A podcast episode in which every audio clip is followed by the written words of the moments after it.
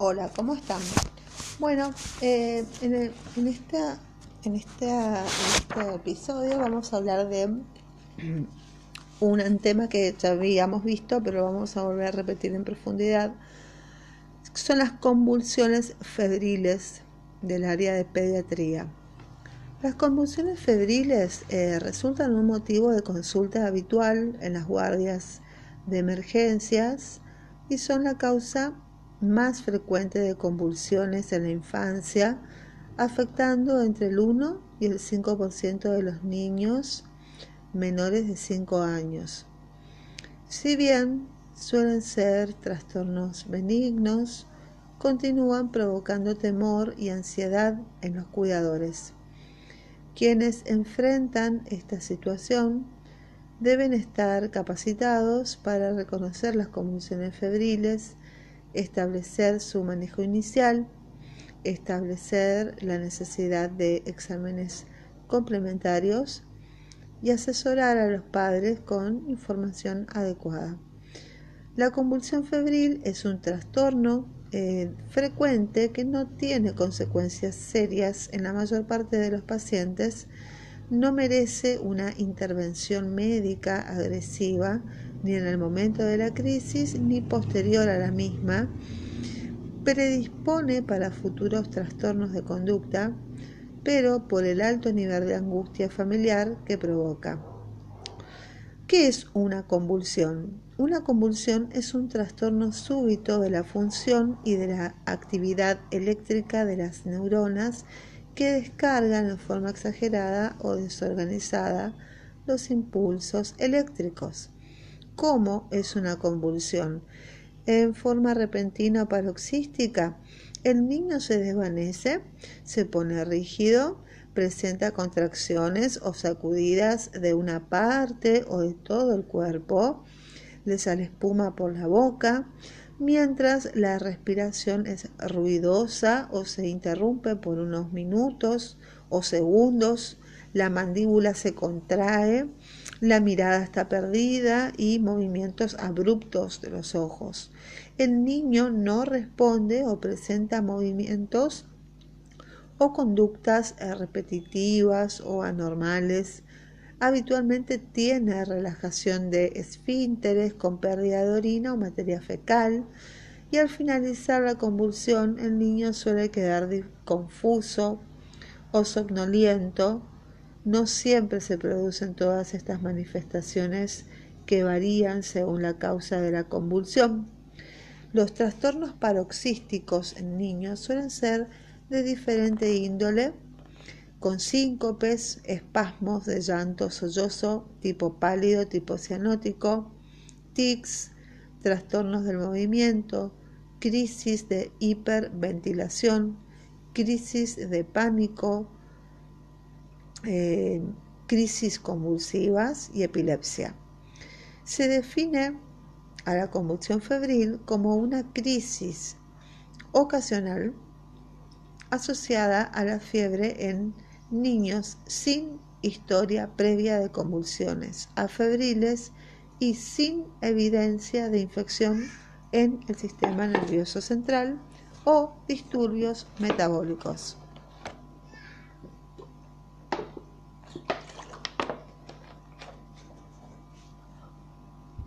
Los niños con una enfermedad neurológica previa, pero sin epilepsia, pueden también presentar una convulsión febril en el contexto de una interrecurrencia infecciosa con fiebre.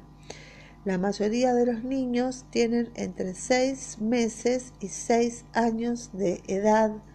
A menor edad de presentación hay mayor probabilidad de recurrencias y crisis prolongadas. Entre el 25 y el 40% de los pacientes tienen antecedentes familiares de convulsiones febriles y el 4% historia familiar de epilepsia. La fiebre asociada a las convulsiones febriles es usualmente definida por una temperatura de al menos 38 grados centígrados. Las convulsiones febriles suelen aparecer dentro de las primeras 24 horas de iniciado el cuadro infeccioso. Lo habitual son los registros elevados, habiéndose observado que el, el 75% de los niños tenían una temperatura superior a los 39 grados y el 24% superaban los 40 grados. No existe evidencia de que las convulsiones febriles ocurran más probablemente asociadas a un aumento muy rápido de la temperatura a pesar de la frecuente difusión de esto. Los que presentan crisis con temperaturas más bajas tienen mayor riesgo de repetirlas.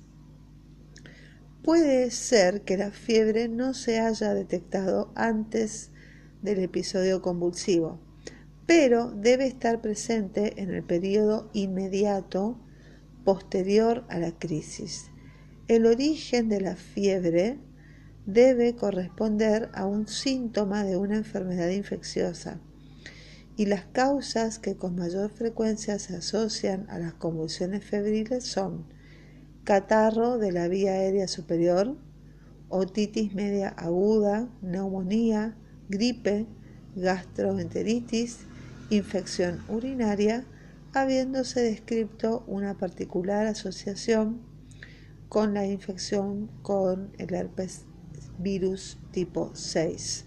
Asimismo, la aparición de la primer convulsión febril ha sido asociada con historia de convulsiones febriles y afebriles en familiares de primer y segundo grado, concurrencia a guarderías, retraso madurativo, infección por influenza A, metaneumovirus, anemia ferropénica, parto distóxico, asfixia perinatal y circular del cordón umbilical. Además, se ha, ha sido estudiada la asociación con la aplicación de la vacuna triple bacteriana y la vacuna triple viral. Y los hijos de madres con alto consumo de tabaco durante el embarazo tienen un mayor riesgo de presentar convulsiones febriles. Bueno, con respecto a las características de las convulsiones febriles en la infancia. Respuesta regular a los antitérmicos, fenómenos vasomotores como acrocianosis y palidez.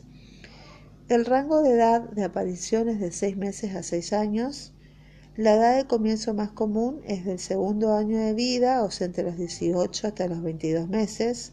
Y es frecuente el antecedente familiar de convulsiones febriles en la infancia y son generalizadas, son eh, eh, convulsiones tónico-clónicas de corta duración, menor de 5 a 20 minutos y con recuperación ad integrum.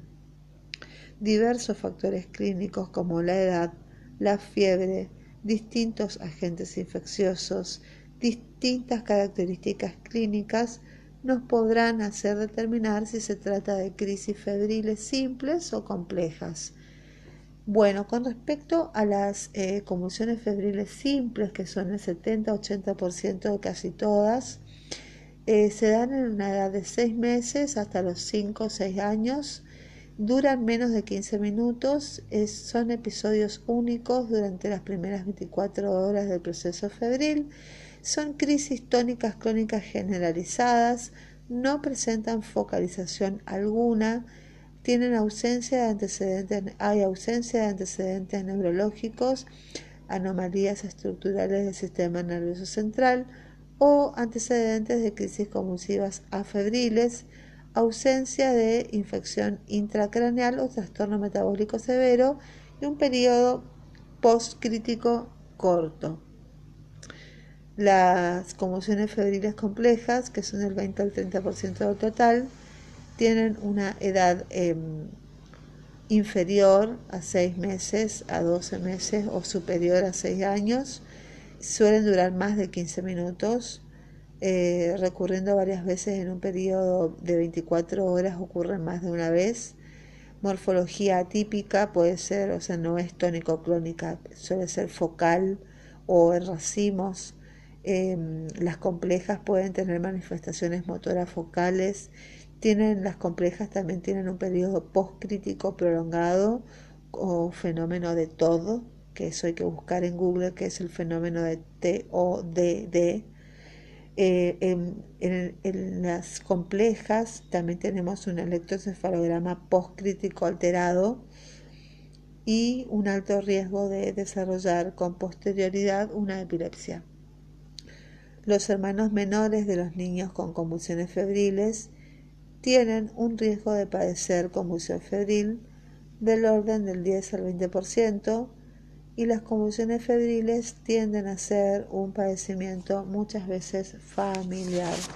No se, no se conoce con exactitud el patrón genético o que sería un modelo multifactorial hay mayor frecuencia de antecedentes de conmociones febriles en, en parientes cercanos y los niños con antecedentes familiares de conmociones febriles son más propensos a experimentar una primera crisis febril compleja.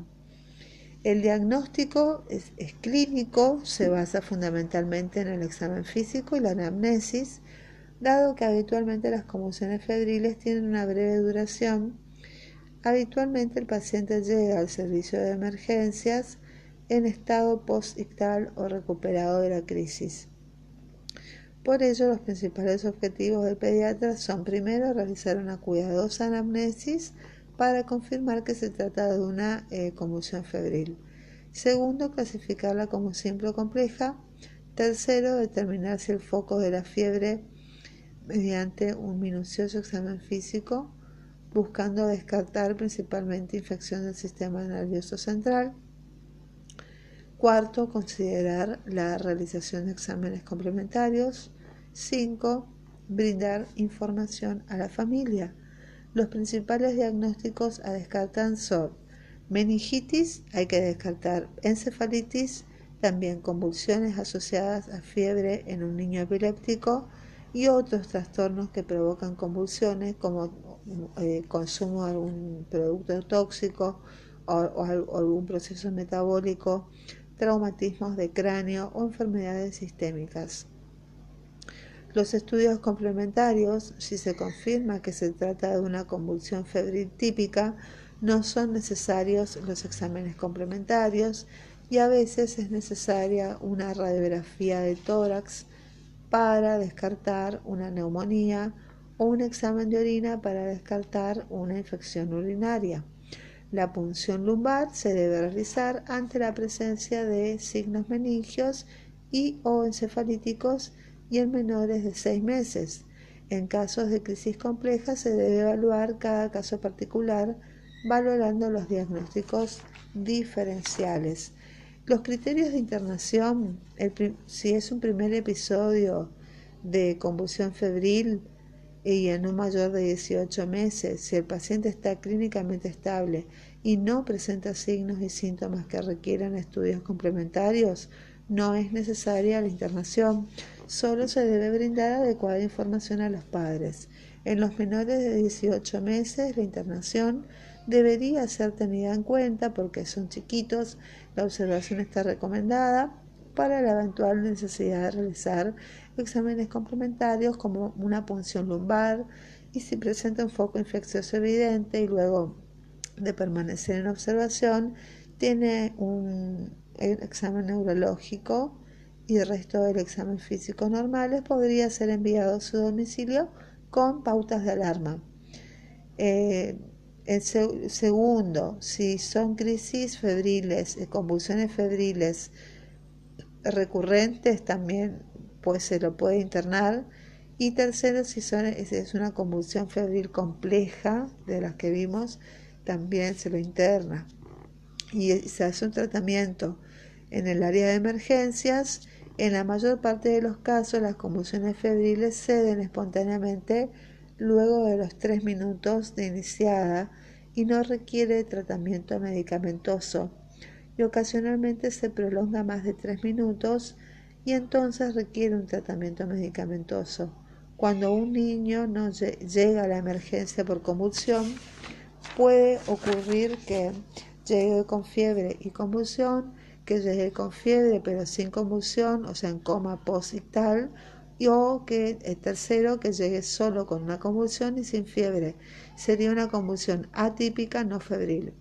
Bueno, en el caso de que llegue con fiebre y convulsión, trataremos farmacológicamente la fiebre y la convulsión.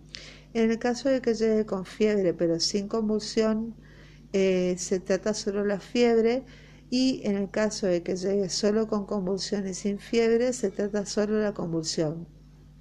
Siempre hay que valorar el A, B, C, A, la vía aérea, B, la circulación y C, la respiración, permeabilizar la vía aérea, aspirar las secreciones, mantener una adecuada ventilación y asegurar la perfusión.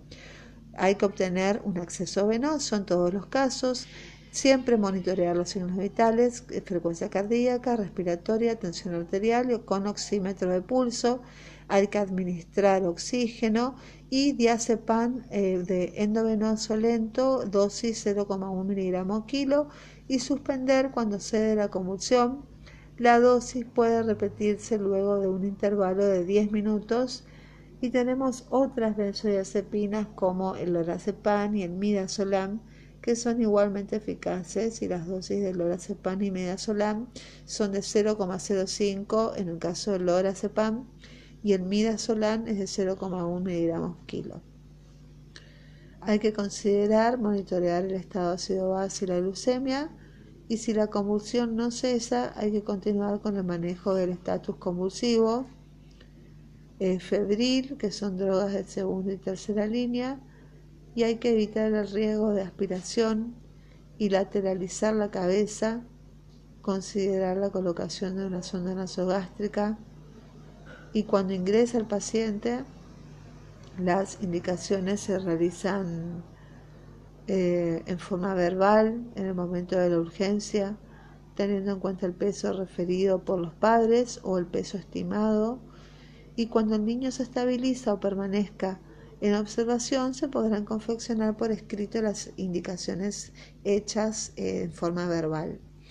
Bueno, eh, la la primera línea de las benzodiazepinas son el diazepam.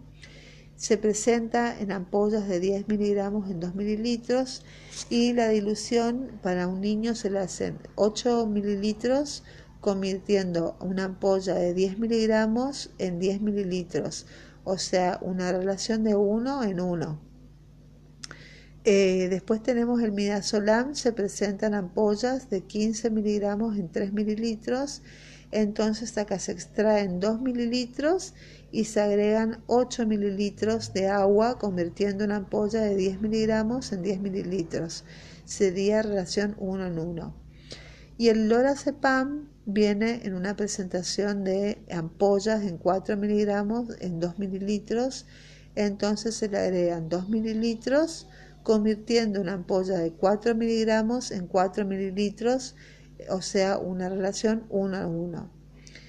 Bueno, la segunda línea son, es la difenilhidantoína que se presenta en ampollas de 100 miligramos en 2 mililitros o en ampollas de 250 miligramos en 5 mililitros. La dilución es 20 miligramos kilodosis y hay que diluir en 100 a 200 mililitros de solución fisiológica y pasar a goteo endovenoso lento. Y la tercera droga es el fenobarbital en presentación de ampollas de 200 miligramos en 2 mililitros y la dilución son, eh, se diluyen, eh, la dosis es 10 miligramos kilodosis, que es la impregnación para la emergencia. Bueno, ¿cómo se tratan las eh, convulsiones febriles complejas? El concepto de convulsión febril compleja se relaciona con entidades de etiología, semiología y pronóstico variables, es decir, una convulsión febril compleja podría surgir a partir de una enfermedad aguda del sistema nervioso central y corresponder al comienzo de em, una convulsión febril compleja, digamos. Bueno, lo, para, no es necesario mantenerlo. Bueno, para los padres hay que recomendarle que primeros auxilios hay que mantener la calma, recordar la lectura acostarlo boca arriba, de costado si vomita, mirar el reloj, el inicio y el final para tener hora del inicio de la convulsión y el final de la convulsión para contar los minutos. No sujetar al niño, no impedir que se mueva, a no ser que sea para protegerlo de golpes o caídas. Hay que alejar todas las mesas, las sillas y los objetos contundentes, aflojarle la ropa, no dejarlo solo, observar qué le sucede, cómo se comporta, y esos serán datos muy útiles para brindárselos al médico. No introducir ningún objeto ni los dedos en la boca, no intentar tomarle la lengua que nos atragantará, puede lastimarlo más. La convulsión se sola, no es necesario sacudirlo, ni golpearlo, ni echarle agua fría, ni hacerle aspirar alcohol. No es necesario reanimarlo, recuperará la respiración y el color sin ayuda. No le administre por su cuenta medicamentos, ni agua, ni sal durante la convulsión o inmediatamente después y organizar el traslado al centro asistencial más próximo, trasladarlo con cuidado, respetando el tránsito y la convulsión no mata, un accidente de tráfico sí mata. No es necesario mantenerlo despierto cuando la convulsión cesa. Luego del episodio convulsivo, tener un termómetro a mano, aprender a tomar la temperatura para enterar preferentemente la rectal, tener en casa uno o dos antitérmicos, tratar la febrícula y la fiebre y explicar a los padres de qué se tratan las convulsiones febriles de la infancia y tranquilizarlos con respecto a la evolución. En conclusión, la incidencia de las convulsiones febriles simples se da en un 2 o 4% de la población de 6 meses a 6 años. Eh, eh, dos, se da, entonces no depende de la, aparición del nivel de temperatura, no depende de la terapéutica eh, antifebril previa, tampoco depende de, la, de, las vacunas, de la aplicación de vacunas. Eh, la repetición de las mismas depende de la edad menor de dos meses en la primera o su aparición con temperatura apenas elevada. Se reitera la inutilidad de las medidas antitérmicas para evitar la recurrencia. Solamente las benzodiazepinas por su acción en el metabolismo del zinc tendrían acción preventiva, pero esto sin consenso universal. Em, la fiebre debe explicarse según las bases moleculares, a partir de un gatillo común, principalmente que sería la interleuquina 1, se activan dos circuitos metabólicos independientes entre sí, que es el de las prostaglandinas y el del metabolismo del zinc. Las prostaglandinas ascienden al punto de ajuste del hipotálamo anterior, que habíamos visto, de donde parte el orden de, que el hipotálamo posterior, a través de la constricción o la dilatación vascular, haga que el organismo guarde o pierda calor según le convenga. Las medidas antitérmicas actúan todas en este circuito, si son físicas actúan en lo vascular, no afectan al punto de ajuste y su duración es efímera.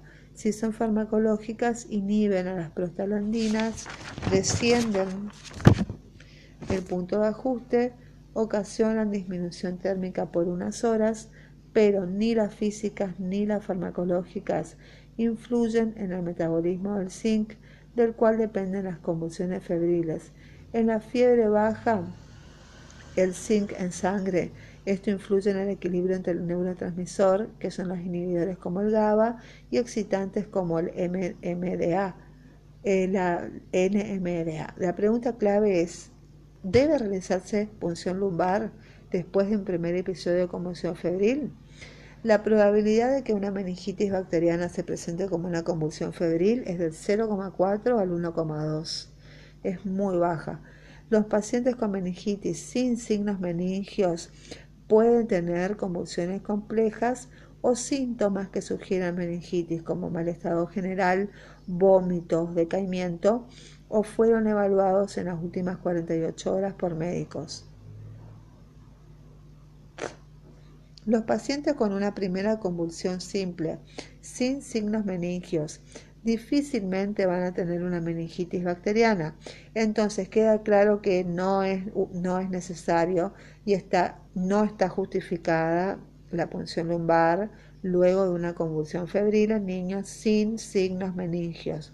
En un niño aparentemente sano que no evoluciona favorablemente, una punción lumbar normal previa no descarta la meningitis bacteriana. La observación en las primeras horas post-convulsión, enfatizando la búsqueda de signos meningios, tiene más posibilidades de detectar meningitis bacteriana en estos niños sin necesidad de realizar un procedimiento doloroso e invasivo. Muy bien, muchísimas gracias, que tengan un hermoso día. Después seguiremos hablando del tratamiento de las convulsiones febriles. Que tengan un hermoso día. Chau, chau.